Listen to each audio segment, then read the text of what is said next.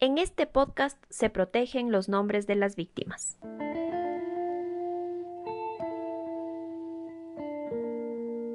Esto es El Comercio Violeta.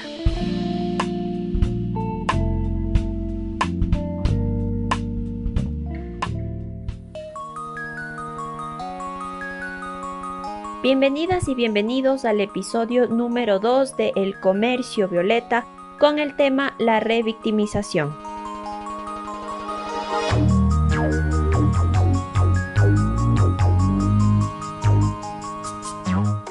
Magdalena estaba en el colegio cuando sufrió violencia sexual por parte de su profesor.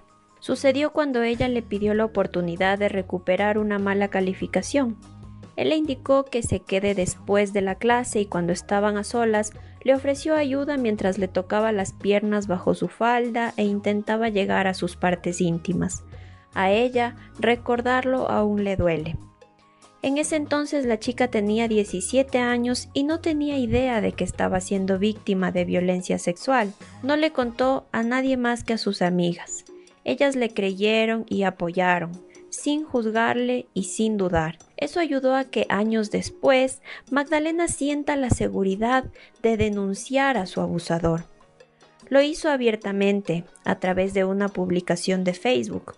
Ella ya no estaba en el colegio, habían pasado 14 años desde que fue manoseada por su profesor, pero recordaba ese episodio con claridad. Para entonces Magdalena ya trabajaba en su proyecto musical, en el que habla del placer femenino y la necesidad de que las mujeres hablen abiertamente de su sexualidad. Por eso, ella sufrió violencia sobre la violencia.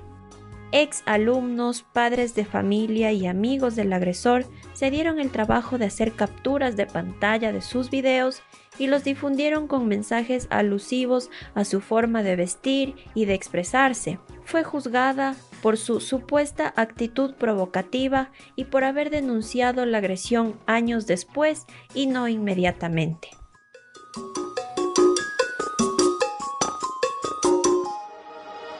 ¿En qué consiste la revictimización? Nos lo explica la trabajadora social Miriam Pérez. La revictimización es un problema que está muy presente en nuestra sociedad y en nuestro sistema de justicia. Sin embargo, no se habla de él. ¿En qué consiste la revictimización? Hablamos de revictimización cuando una víctima que ha sufrido un daño, por ejemplo, por violencia, y para ser más eh, específicas, en este 25 de noviembre por violencia contra las mujeres, por ejemplo, eh, esa víctima le cuesta muchísimo romper el silencio. Cuando por fin rompe el silencio, cuando por fin decide buscar apoyo, buscar ayuda, busca a su entorno y busca el sistema de justicia y se encuentra con actitudes de parte de ese entorno o de ese sistema revictimizantes. ¿Qué quiere decir? que se le culpa por no haber hablado antes, se le hace sentir avergonzada por haber vivido esa violencia y no haber buscado apoyo o se le acusa de haberla provocado o se le hace repetir eh, su testimonio más de una vez, sabiendo que cada vez que repite el testimonio, cuando hacemos memoria, repetir es como volver a vivir y al volver a vivir se vuelve a vivir toda la emoción del dolor, de, de la tristeza, de la afectación que se vivió. Entonces hablamos de revictimización cuando una víctima ha vivido un primer daño por parte de su agresor, pero busca apoyo y encuentra que en ese entorno no hay el apoyo necesario ni la protección, sino que hay un nuevo daño causado. Cuando se causa ese nuevo daño, hablamos de revictimización.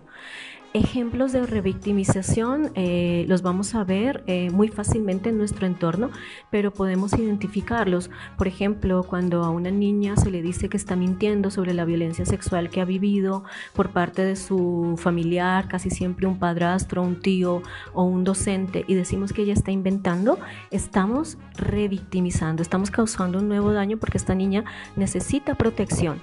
Y en cambio de brindarle esa protección, estamos diciéndole, no, no te creemos tú mientes, seguro viste eso en internet y te estás inventando.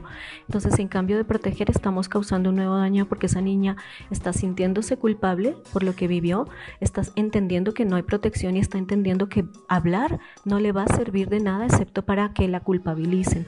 Tenemos muchos casos de niñas que incluso o adolescentes que han tenido que irse de sus casas porque se les culpabiliza.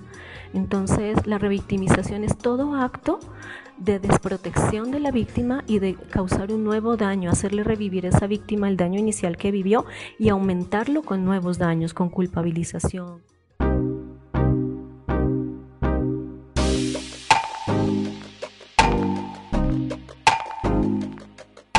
Algo que está presente pero de lo que no se habla, como dijo Miriam. De hecho, ni en Ecuador ni en la región hay cifras que permitan entender cuántas mujeres que sufren violencia son revictimizadas. Esto a pesar de que en nuestro país 6 de cada 10 mujeres han sido víctimas de violencia al menos una vez. Y si pensábamos que solo el sistema de justicia es revictimizante, ojo que la familia también puede serlo. Hay distintos niveles en los que ocurre, como nos explica la abogada Carla Patiño. Bueno, en algunos de los espacios en los que se vive la revictimización, eh, se viven todos los espacios, ¿no? Entonces tenemos algunos niveles, eh, son, muchos son en la familia, en la comunidad, o en los espacios diarios de convivencia, como pueden ser las escuelas, los trabajos. Y tenemos otro nivel que ya es del nivel estatal, el nivel en el que son las autoridades, los servidores y servidoras públicas.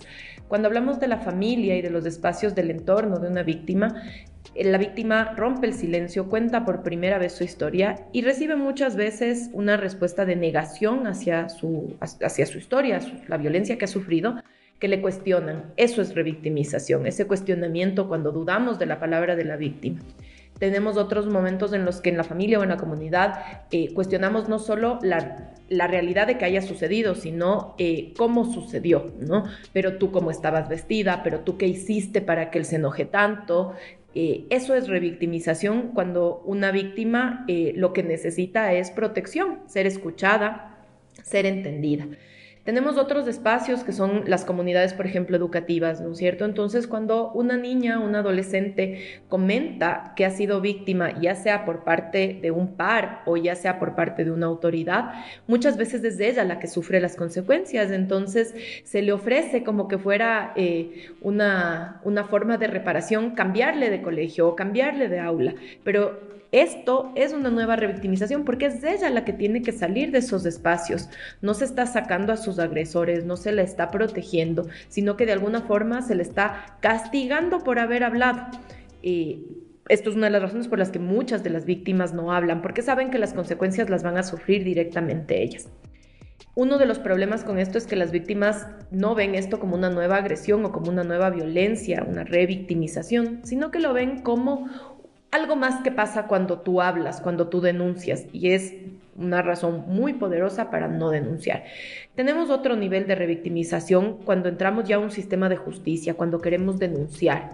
Entonces, eh, para denunciar en la fiscalía, por ejemplo, en la puerta te dicen, pero tiene primero que tener el examen, el examen médico legal o, la pericia psicológica.